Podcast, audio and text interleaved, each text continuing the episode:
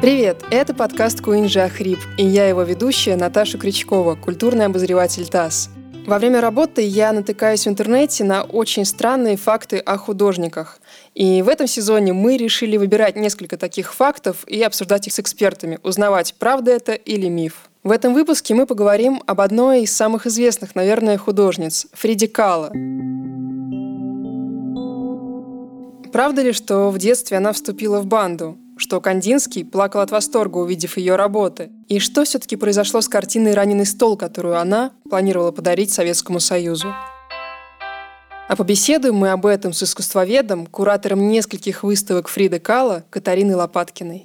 Вообще, мне кажется, Фрида Кала настолько уже распиарена и фильмом с Сальмой Хаек, и кучей классных выставок. И вот буквально недавно в Москве прошла гигантская выставка.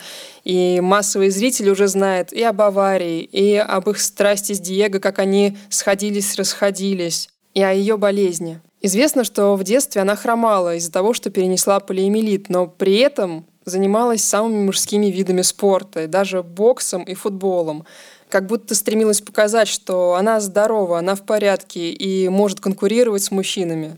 Дело в том, что когда мы говорим, э, девочка занималась боксом, футболом, на самом деле это, в общем, такая э, дворовая девчонка, беготня во дворе. В э, Мексике начала 20 века секций бокса не было. Ну, может, и были, но точно не для девочек. И это была просто такая как бы дружба с мальчишками, у нее была компания своя, преимущественно мальчуковая.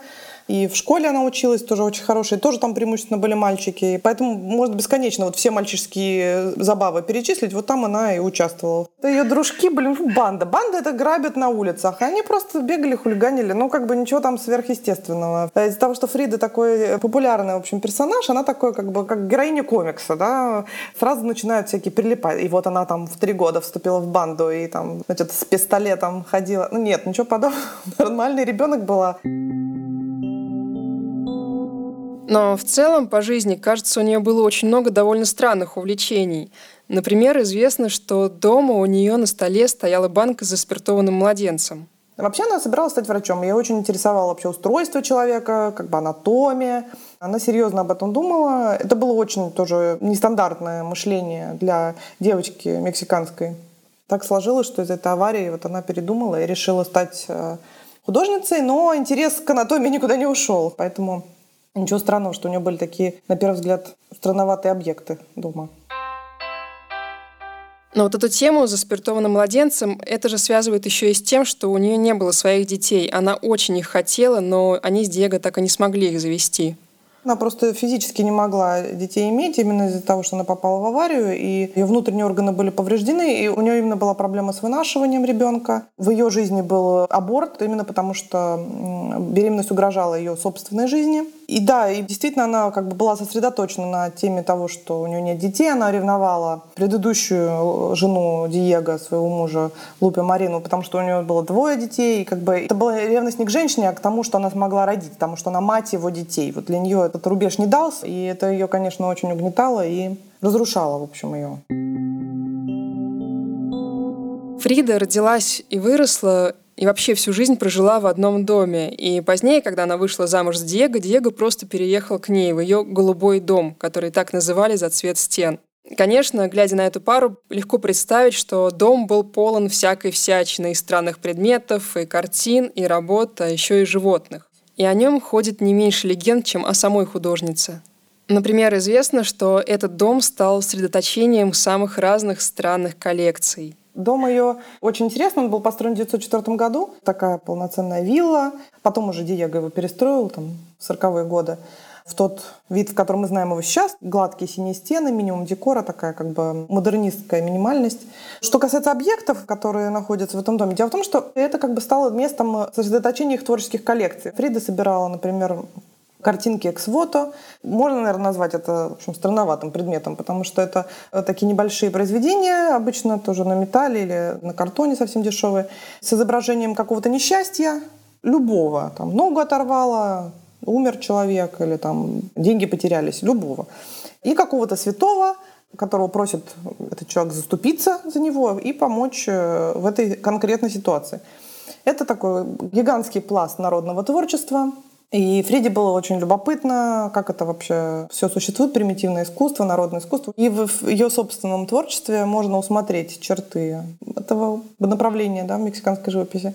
Вот. А Диего, он собирал до Колумбову скульптуру, и ну, до момента, пока он не построил музей Ануакальи, гигантское такое здание, очень интересное, тоже в индийских э, монументальных традициях выполнено. Вот, он скульптуру, естественно, хранил дома. Э, у них во дворе была пирамида, он э, значит, пирамиду эту возвел, на ней выставлял скульптуру. Среди этой скульптуры бегали их любимые собаки Шола. Это храмовые собаки индейцев, они жили в ацтекских храмах. После того, как испанцы завоевали собственно, Мексику, э, собаки были истреблены, разбежались по лесам, в общем, жили диким образом.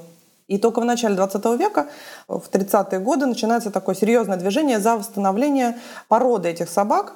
И Фрида была одной из первых заводчиц такой серьезная заводчица, которая именно вот разводила собак и восстанавливала породу. Ну и там они держали, в общем, попугаев, обезьянок известных, всех этих многочисленных. Ну и последнее, что можно упомянуть, это фигуры мексиканских карнавалов, всякие иуды, и такие, знаете, на проволочные каркасные фигуры. Действительно, выглядит, в общем, довольно экзотически, когда такая странного вида вещь посреди комнаты стоит. В 2007 году, когда праздновалось столетие со дня рождения Фриды, в доме обнаружили секретные комнаты. Тогда это стало настоящей сенсацией. Там нашли какие-то бешеные сотни, тысячи платьев, документов, фотографий, рисунков, эскизов. Но очень трудно представить, вот как э, дом простоял столько лет, и никто не мог обнаружить эти комнаты раньше. Почему их обнаружили так поздно? Ой, дело в том, что тоже вот это обнаружили, секретные комнаты, это все очень здорово для э, сенсации какой-то. Но на самом деле важно понимать, как вообще в принципе начиналась музификация этого объекта. Сразу после смерти Фриды Диего решил, что надо увековечить обязательно ее память. Решил, что нужно все, вот то, что хранится в их доме, то, что относится к ее творчеству, законсервировать неким образом и сделать фонд.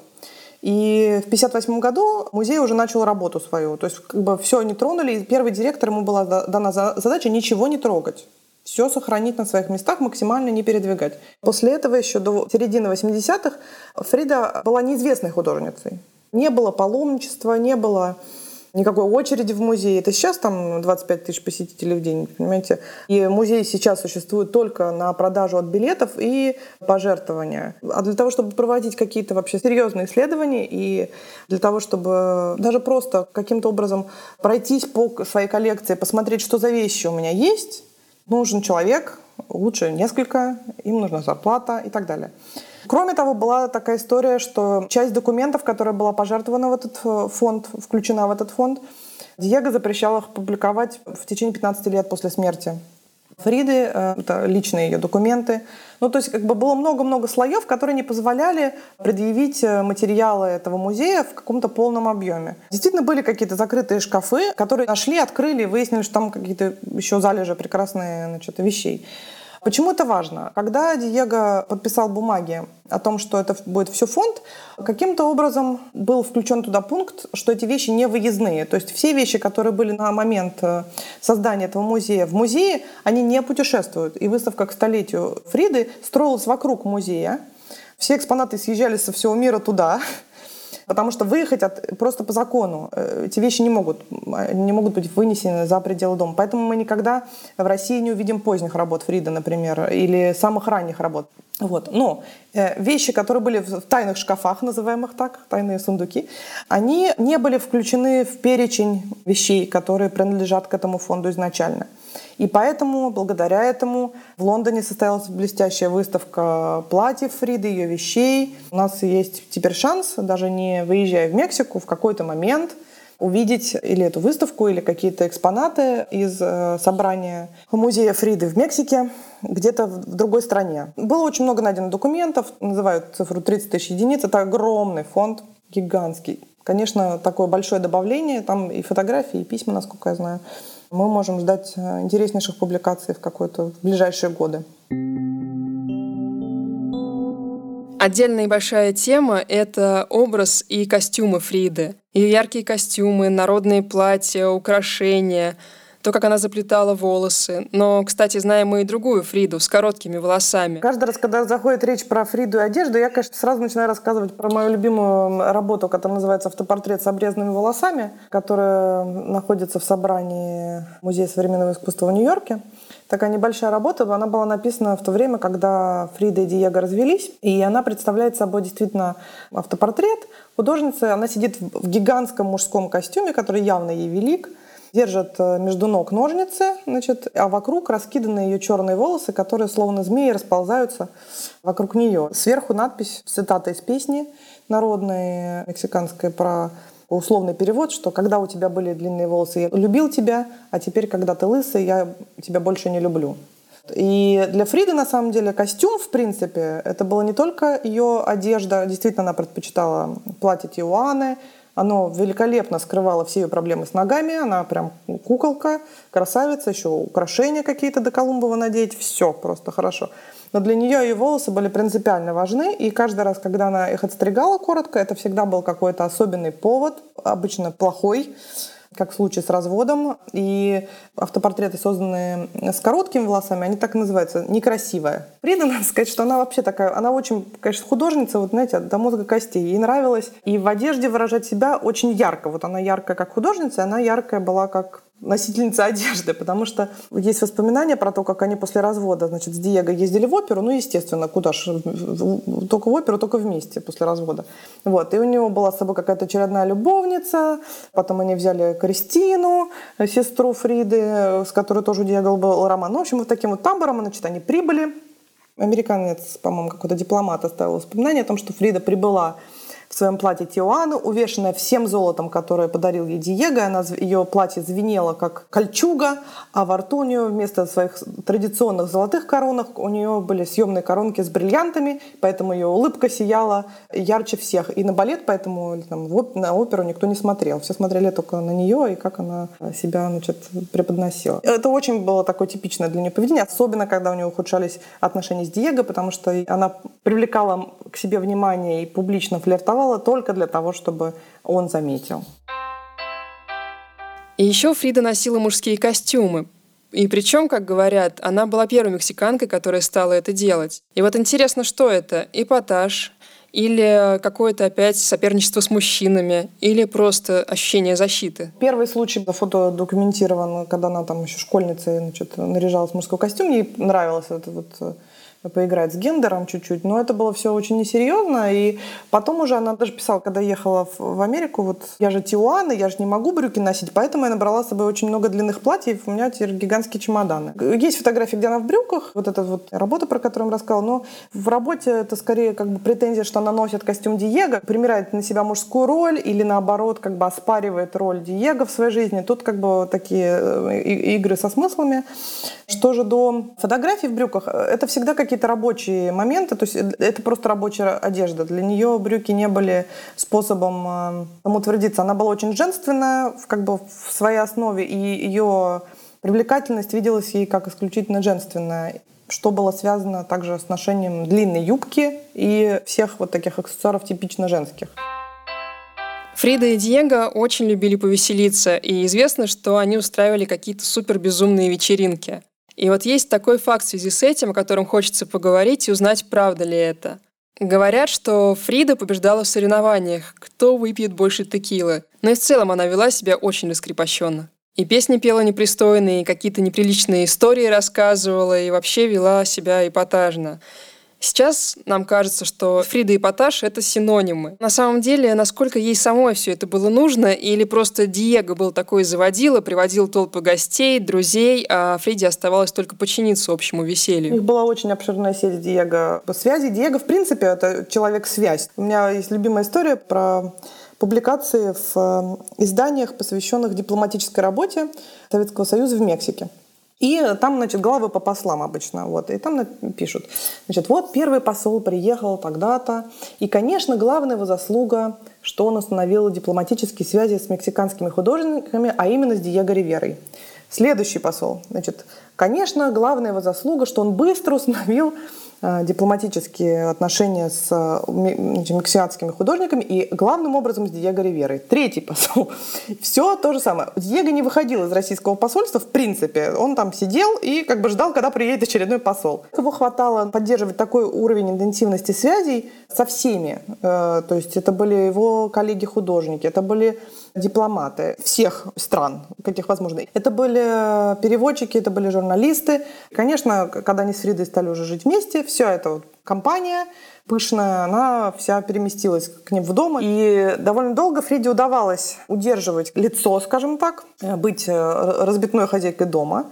Вот. Но известно очень хорошо, что вот к 45 году, когда ее здоровье пошатнулось уже, ей было тяжело просто физически, у нее было постоянное чувство боли бесконечное, которое значит, она обезболивающими алкоголем глушила. Ей стало тяжело просто принимать участие в такой как бы жизни насыщенной, социальной, в том темпе, в котором это требовал Диего.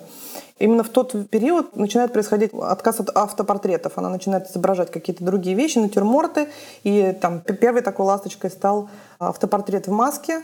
Ей приходилось вот этот имидж поддерживать, хотя сил уже физических не было. Думаю, я не ошибусь, если скажу, что есть сотни автопортретов Фриды, и все мы знаем, что чаще всего она писала саму себя. Но я вычитала вот такой любопытный миф, и интересно, правда это или нет, что нет ни одного автопортрета, где бы Фрида улыбалась. Правда. Но дело в том, что Фридины работы, в принципе, они не имеют отношения к непосредственному выражению эмоций. Мы э, склонны воспринимать автопортрет как нечто запечатлевающее внешность человека или его текущее эмоциональное состояние. В случае с Фридой у нее всегда все ее работы — это такой символический конструктор, где она при помощи самых разных элементов, которые переходят из одной работы в другую, рассказывает какую-то историю пошире, чем эмоциональное состояние, но в целом это как бы рассказ о, всей ее жизни, о ее страданиях, о ее боли. Те же отрезанные волосы, пожалуйста. Сразу мы понимаем, что дело нечисто, значит, опять Диего что-то там, значит, натворил. Или обезьянки. Там, ну, раньше считалось, что это символ значит, ее неизбывшихся детей. На самом деле это ее друзья, это такой символ безусловной любви. если вы посмотрите на в ряд, посмотрим на картинки автопортретов с обезьянками, она всегда стилизует обезьянок точно так же, как себя. Это такой двойной всегда портрет. И как раз вот они такие самые негрустные из всех. Вот. Но да, она никогда не улыбается. И, честно говоря, мне было бы странно увидеть автопортрет улыбающейся Фриды. Это было бы что-то что необычное. Фрида и Диего нередко путешествовали, и одной из стран, где они побывали, оказалась Америка. И тут в сети пишут, что Фриде очень не нравились американцы. Она называла их занудами, вообще какими-то странными, и испытывала к ним э, дикую неприязнь. Ей не нравилось, что у американцев все вертится вокруг амбиций и стремления заработать как можно больше денег. Ей не нравился капитализм. И Америка в этом смысле страна капиталистическая. Здесь можно поставить точку, потому что если, вот, например, обратиться к прекраснейшей книге Кейден Эррера про Фриду, там есть выдержки из ее писем, когда она была в Париже. Она из Нью-Йорка, после того, как ее выставка в Нью-Йорке была организована, поехала в Париж на свою другую выставку. И оттуда написала просто душераздирающие письма про то, как эти сюрреалистские какашки Значит, все делают плохо. Тот не то, этот не то. Значит, Бретон не получил моей работы с таможни. Значит, все только обещает, ничего не делает. Ну, в общем, и всякое такое. То есть, э, там, эти левые интеллектуалы только могут сидеть в кафе и трепаться. Значит, она Николасу Мюррею, своему любовнику, писала, что я не слышала ни разу, чтобы ты или Диего хоть когда-либо просто сидели и трепались. Вы все время что-то делаете, а эти, значит, только языком чесать. Ну, то есть, ей не нравилась праздность, и ей не нравился капитализм как течение. Как только она встречала что-то из этого, конечно, она была возмущена и, в общем, сильно недовольна. Поэтому говорит, что ей не нравилась Америка. Ну, в Сан-Франциско, когда они жили, она, например, была впервые упомянута в газетах как художница. Она приняла участие в выставке, и они написали не как жена художника Диего Ривера, который приехал нам создавать прекрасно, а вот она сама художница. Это было первое упоминание. Дальше в Детройте она потеряла ребенка. Какие могут быть хорошие воспоминания? Никаких. В том же при этом Сан-Франциско, например, она познакомилась с доктором, который ее лечил всю ее жизнь, стал ее другом, и это для нее было важное знакомство. Потом Нью-Йорк. Там она тоже со всеми перезнакомилась, со всеми общалась. Была знакома Фрида, конечно, и с европейскими художниками. Есть такая легенда, что на открытии выставки Мексика в Париже ее буквально носили на руках, а Кандинский, увидев ее работы, буквально прослезился. Говорят, и Пикассо был в полном восторге. Дело в том, что все говорят, это написал Диего Ривера. Диего Ривера вообще, он был, конечно, неверный и вел себя плохо, но всегда очень был комплиментарен по отношению к Фриде, к ее творчеству.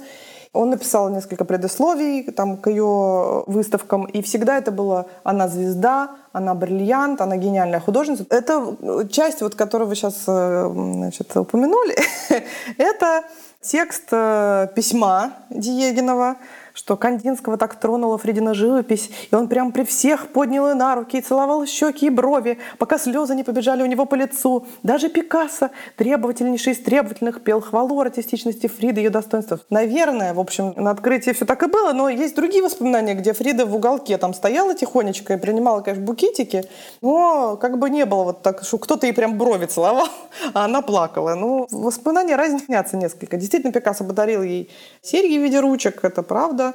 Вот, и она их хранила, и там научил какой-то песни испанской, паноязычной, которую она там тоже очень любила петь с друзьями. Действительно, она там с ними общалась. Но при этом, значит, все это сюрреалистские какашки, которые, значит, только умеет языками трепать. Вот ее очень это все раздражало. Марсель Душан только ее вот устроил. Он деловой парень, он помогал с организацией выставки. Вот он один как бы нормальный. Все остальные трепла И как бы, ну, пора домой. В общем, такое было резюме. Но при этом она дружила с женщинами-художницами. Они, конечно, все меньше известные, чем э, вот эти вот все великие имена. Жаклин Ламба, она же Жаклин Бретон, жена Бретона.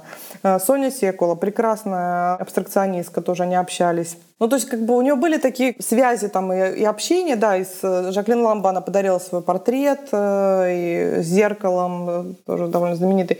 Ну, то есть, все было такое очень теплое и милое, вот, но не с Малевичем, как хотелось бы многим, вот, или не с Кандинским, а с простыми нормальными женщинами-художницами, которые до сих пор, конечно, гораздо менее известны, чем их мужья или там, партнеры и так далее. Известно, что Фрида придерживалась левых политических взглядов. В ее спальне висели портреты Ленина и Мао Цзэдуна. В студии ее дома есть незаконченный портрет Сталина. Конечно, многие знают эту историю, когда в 1937 году в гости к Диего и Фриде в Мексику приехал Лев Троцкий, скрываясь от преследований Сталина. Потом Диего и Троцкий поссорились, и Троцкий уехал. В 1940 году он был убит – и говорят, что после этого Фрида с сестрой даже попали в тюрьму в качестве подозреваемых. Да, это правда. Есть письмо Фриды, в котором она тоже описывала всю эту историю. Их задержали на 12 часов. И весь дом обшарили, и, как она писала, украли отличные часы.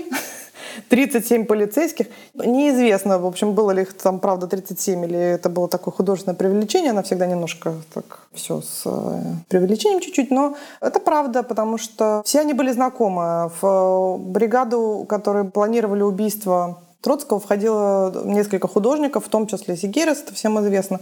Вот. И самого убийцу они знали, и там еще один там, подозреваемый в убийстве преследовал Фриду в Париже, когда она была еще. То есть были какие-то контакты с этими кругами, и, конечно, их допросили. Ну, плюс Троцкий у них прожил два года, с 37 по 39 год. Могли какие-то оставаться вещи его и так далее. То есть это все было... В общем, с точки зрения следствия довольно логично, но то, что часы украли, конечно, обидно. Еще когда я готовилась и выбирала какие-то факты про Фриду, с удивлением узнала, что к ним э, с Диего в гости приезжал даже Сергей Эйзенштейн, советский режиссер. Он в то время занимался фильмом «Да здравствует Мексика», который, кстати, так и не был окончен. Но что интересно, об этой встрече не то, что мифов, а просто каких-то подробностей, деталей найти практически невозможно. Ну, дело в том, что на самом деле Эйзенштейном занимался больше Диего. Есть совместные фотографии, конечно, где они там а, значит, все вместе тусят, но Диего занимался тем, что организовывал тур э, режиссера из своей любимой советской России, гениальный режиссер, он ему устраивал прям тур по Мексике и как бы организовывал все. Поэтому у Фриды не было такой возможности плотно пообщаться, поэтому, ну, как бы никаких таких э, сильных э, воздействий русским кино этой части, во всяком случае, русского кино на, на Фриду не наблюдалось. А вот еще один факт, который меня очень удивил. Пишут, что Фрида была первым человеком в Мексике, который подвергся психоанализу. Так и представляешь себе, как э, Фрида Кало берет и идет к психологу, психоаналитику, ложится на кушетку и рассказывает ему про свою жизнь. Интересно, правда это или миф, и как это могло происходить тогда? Конечно, это неправда. Фрейдизм э, был популярен, и вообще психоанализ был популярен очень в Мексике, когда Фрида была еще совсем молодой. Но действительно, что у нее был опыт не совсем психоаналитического, но, скажем так, психологического тестирования. И случился он, конечно, не по, не по инициативе Фриды, а потому что она познакомилась в 1947 году с такой, тогда она была еще студенткой и училась на психоаналитика, Ольга Кампус. Она стала ее подругой. И когда Ольга замыслила книгу про творческие способности художников, она решила Фриду протестировать. Сделала с ней четыре теста психологических и большое интервью. Среди психологических тестов был, например, тест Роршаха, знаменитый ныне. Эти результаты, они как-то были, в общем, довольно долго э, нигде не опубликованы. И впервые в полном объеме были опубликованы воспоминания Ольги о встрече с Фридой, но вот сами тесты и интервью, они опубликованы не были. И несколько лет назад вышла книжка, которая называется «Son of Herself», ее написал э, Соломон Гринберг. Он очень известный э, исследователь творчества Фрида. И он как раз вот э, психоаналитик. Он опубликовал эти тесты с небольшим предусловием как бы, о том, как они могут быть интерпретированы, о том, что действительно на основании этих тестов видно, что у нее была депрессия, видно, что у нее был синдром а, постоянной боли, что личность ее была нарциссическая. Но самое это интересное, конечно, то, что можно прочитать интервью Фриды, э, там такой фокус на креативности, на творчестве, на ее ощущениях в связи с этим. Это очень интересно. И ее какие-то рисунки механические. Вот. И потрясающее совершенно чтение, которое позволяет э, с какой-то новой стороны на Фриду взглянуть.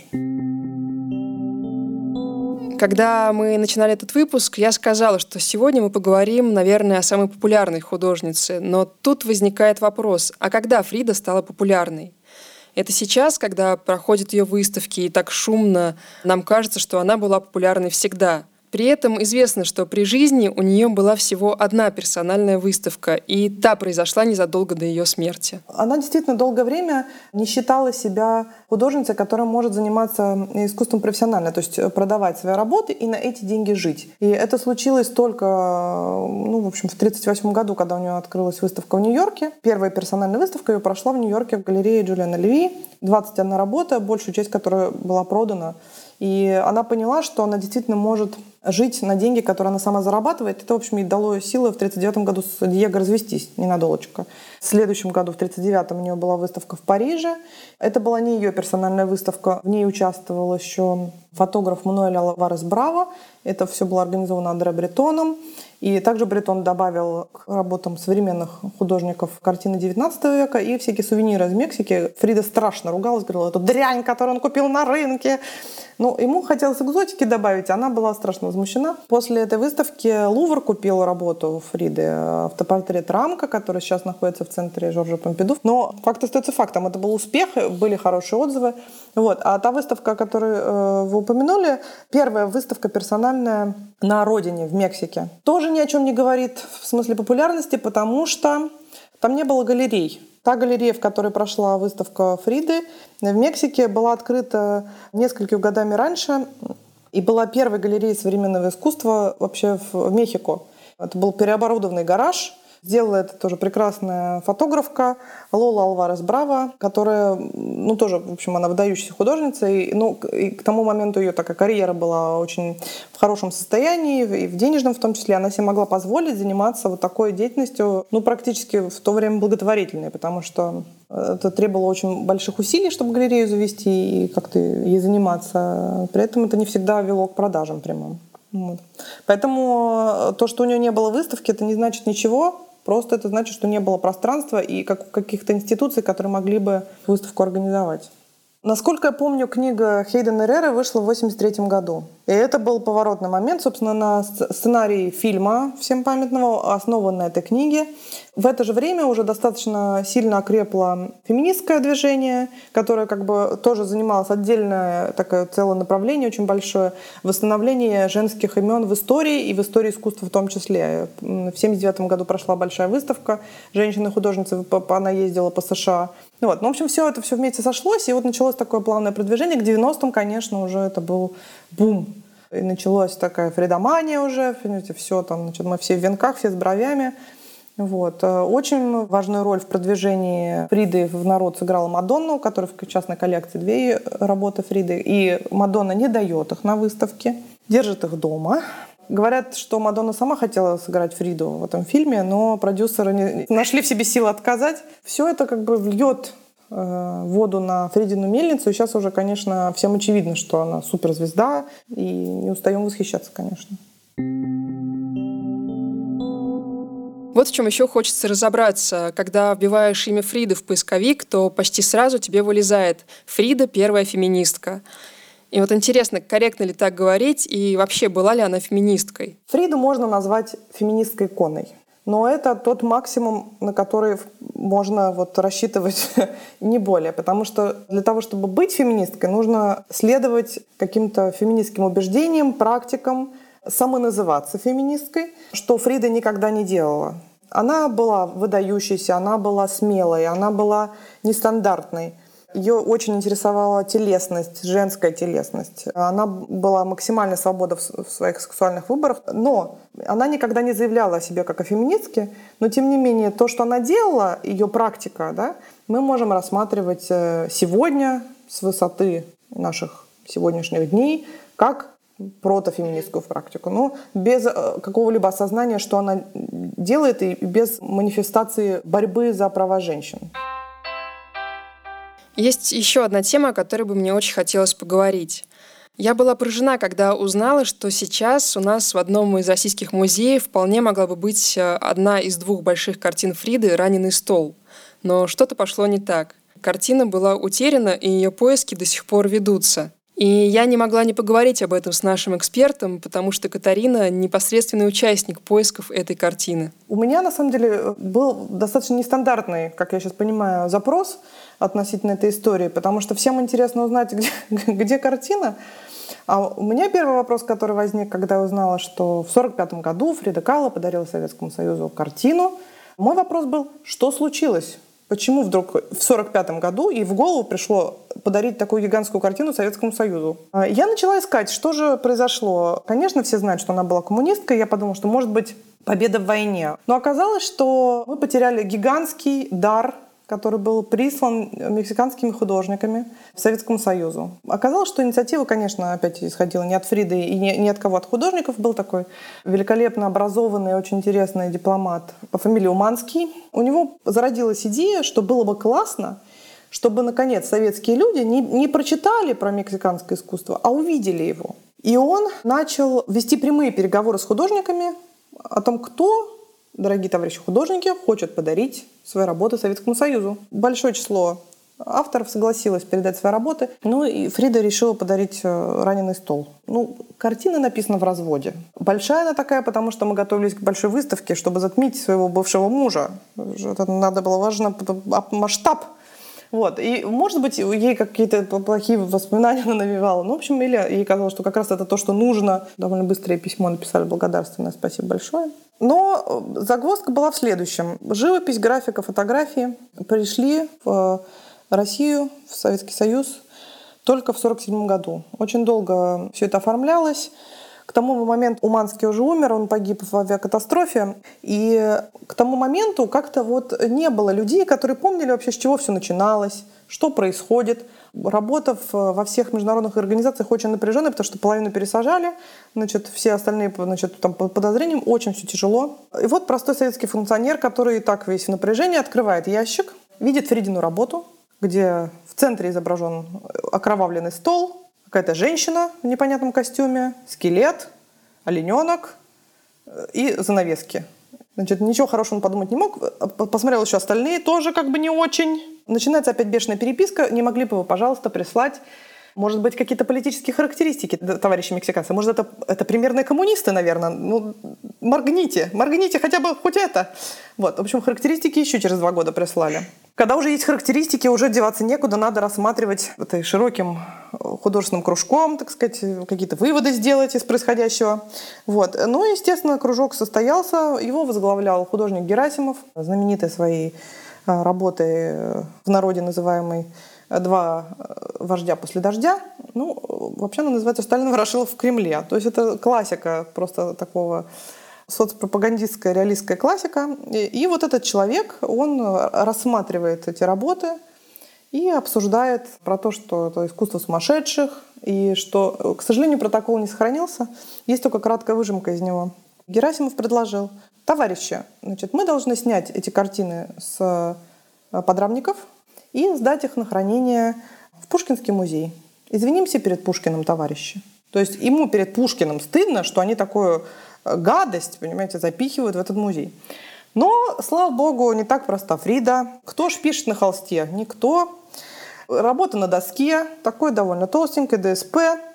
И, видимо, видимо, в связи с тем, что просто сделать так, как предположила комиссия, было невозможно, эти работы остались в ВОКСе, который, собственно, стал принимающей стороной. Изначально, если бы работы были отправлены и достигли адресата, то есть Музей нового западного искусства, мы бы сейчас могли наслаждаться картиной Фриды где-нибудь в собрании Эрмитажа, например. Но, к сожалению, эти работы не успели войти в коллекцию, не успели быть внесены в музейный инвентарь. Это причина, по которой, собственно, мы все это потеряли. До 1954 года Фрида находилась на складе, и в 1954 году ее отправили на выставку в Польшу. Но после этого, из-за того, что никто просто, видимо, не спрашивал, где картина, что с ней случилось, а, она пропала, никто не знает, где она. Долгое время я думала, что из-за того, что эта выставка была путешествующая, я думала, что, возможно, она доехала дальше. Варшава, София. Некоторое время думала, что она могла доехать до Бухареста, потеряться там. Я работала с материалами архивными э, софийскими, и я ездила в Бухарест работать там. Читать на румынском, я вам скажу, это тот еще вызов. Но я поняла главное, что материалы просто пересылали в следующий город, и они не сверяли материалы каталога с тем, что на самой выставке. И они э, только вот э, к следующему пункту смогли уже вычеркнуть Фриду, которая не, не выставлялась, и вставить другую работу. А моя коллега, великолепная тоже исследовательница творчества Фриды Кала Хельга Пригницпуда, она нашла материал, где говорилось о том, что Диего не смог договориться с советскими властями, что работа поедет по, по Европе. То есть он договорился только на Варшаву. То есть э, где-то, значит, все-таки либо в Варшаве потеряли там она пролежала, потом кто-то значит, взял на дачу. Либо все-таки она вернулась в Советский Союз тоже дипломатическим путем. Невозможно выяснить, поэтому до сих пор неизвестно, вернулась ли работа в Россию или нет. Хельга сказала, что она,